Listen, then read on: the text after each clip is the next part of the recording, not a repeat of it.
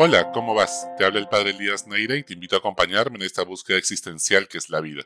¿Por qué la iglesia se pronuncia si el país es laico? ¿La iglesia apoya a algún partido político o candidato?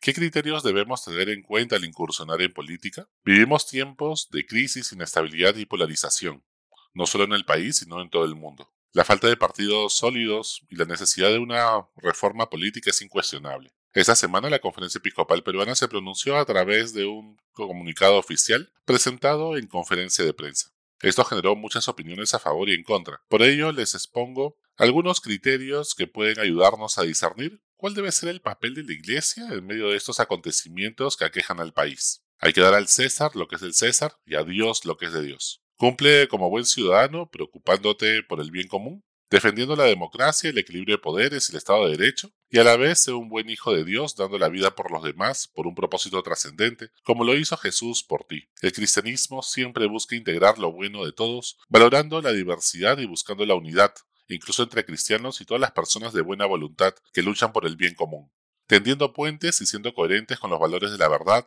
la justicia y la libertad.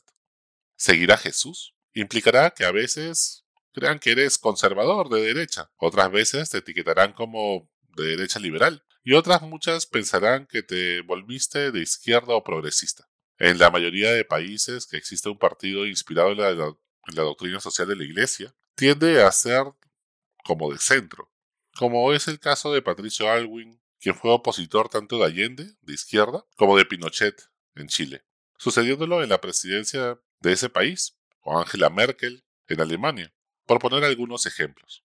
Sin embargo, incluso cuando los partidos se inspiran en la doctrina social de la Iglesia y se hayan de llamar cristianos, como puede ser el Partido Popular Cristiano, el PPC acá en Perú, no representan a la Iglesia ni tienen su apoyo. Ojo, que la Iglesia ha condenado siempre las ideologías extremistas de derecha y de izquierda, como el fascismo, el nazismo, por un lado, el comunismo también por el otro y el anarquismo violento.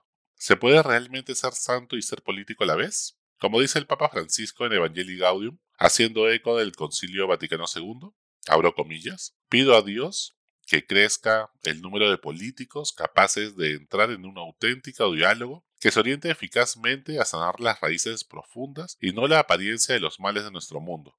La política, tan denigrada, es una altísima vocación, es una de las formas más preciosas de la caridad porque busca el bien común. Cierra comillas. Y como mencionó el cardenal Cantalamesa, predicador del Papa en Roma, en la misa crismal el jueves de Semana Santa del 2021, abro comillas, ¿cuál es la causa más común de las divisiones entre los católicos? No es el dogma, no son los sacramentos y los ministerios. Todas las cosas que por singular gracia de Dios guardamos íntegras y unánimes.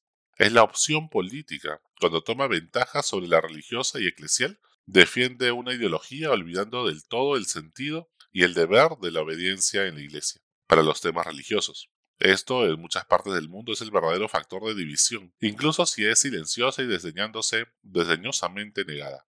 Esto es un pecado, en el sentido más estricto del término. Significa que el reino de este mundo se ha vuelto más importante en el propio corazón que el reino de Dios. Cierra comillas. Debemos aprender del Evangelio y del ejemplo de Jesús. Había una fuerte polarización política a su alrededor. Había cuatro partidos, los fariseos, los saduceos, los herodianos y los celotas. Jesús no se alineó con ninguno de ellos y se resistió enérgicamente al intento de arrastrarlo a un lado y al otro, como en muchas preguntas que le hacen intentan sus partidarios. La primitiva comunidad cristiana lo siguió fielmente en esa elección. Este es un ejemplo especialmente para los pastores que deben ser pastores de todo el rebaño, no de una sola parte de él. Y por eso es que los pastores, sacerdotes y obispos, pues renunciamos a pronunciarnos sobre una postura política o partidaria, o hacer política partidaria en ese sentido, para poder ser pastores de todos. Pero no es una renuncia que nos imponga la sociedad civil, es algo que uno decide para poder justamente, valga la redundancia, ser pastor de todos. Por eso, son los primeros en tener que hacer un examen serio de conciencia y preguntarse a dónde está llevando a su rebaño, si a su lado o al lado de Jesús. El Concilio Vaticano II confía en particular a los laicos la tarea de poner en práctica en las diversas situaciones históricas las enseñanzas sociales, económicas, políticas, culturales del Evangelio. Estas pueden traducirse en opciones incluso diferentes, cuando sean respetuosas con los demás y pacíficas. Cierro comillas. En otras palabras, primero que la Iglesia somos todos, y dentro de ella los laicos tienen como misión y saben más de economía y política que los clérigos. No los podemos tratar como niños de manera infantil ni manipular su conciencia a través de la culpa o el miedo. Los obispos y sacerdotes deben dar criterios de discernimiento y no promover ningún partido, candidato ni opción en particular, pues deben ser pastores de todos. Lo otro es parte del clericalismo que tenemos que desterrar. Y segundo, que ese discernimiento puede hacer que distintos cristianos opten por partidos y candidatos diferentes, siendo coherentes con su fe. En principio, pues la doctrina social de la Iglesia busca la laicidad y secularidad del Estado. Debe haber una justa autonomía y separación entre la Iglesia y el Estado. Si bien pueden colaborar mutuamente para el desarrollo integral de la persona humana, en temas como educación, salud o atención a los pobres y más vulnerables en sus necesidades básicas, como hemos visto en la pandemia a través de tantas acciones que ha hecho la Iglesia para conseguir plantas de oxígeno, abastecer ollas comunes, etc. Lamentablemente, algunos líderes religiosos algunas veces han pasado la raya y han intervenido en asuntos políticos o se les ha percibido con mayor cercanía a algunos partidos o políticos concretos, y esto ha hecho muchísimo daño. La Iglesia debe pronunciarse sobre problemas éticos, denunciando la injusticia, la corrupción y el abuso como lo hacía Jesús y los profetas anteriormente a él, así como muchos santos en el transcurso de la historia. La Iglesia no se puede quedar callada ante la corrupción e injusticia, como está pasando en Nicaragua, donde han secuestrado a Monseñor Álvarez hace algunos días, o Venezuela, donde la relación con el gobierno es tensa desde que inició el gobierno de Chávez y ahora también ha continuado con el gobierno de Maduro. Ahora, cuando la Iglesia se pronuncia, lo hace como cualquier otra organización civil. No tiene efecto vinculante, por supuesto, ni es porque le tengan que pedir permiso. Aún falta mucho por hacer, pero a la Iglesia le hace mucho bien que el Estado sea laico y no tener privilegios. Cuando más lejos del poder político, a la Iglesia le ha ido mucho mejor a la larga. La Iglesia siempre ha crecido mucho más cuando ha sido perseguida. Es además más coherente, crece más y tiene más credibilidad cuando está lejos del poder político y económico.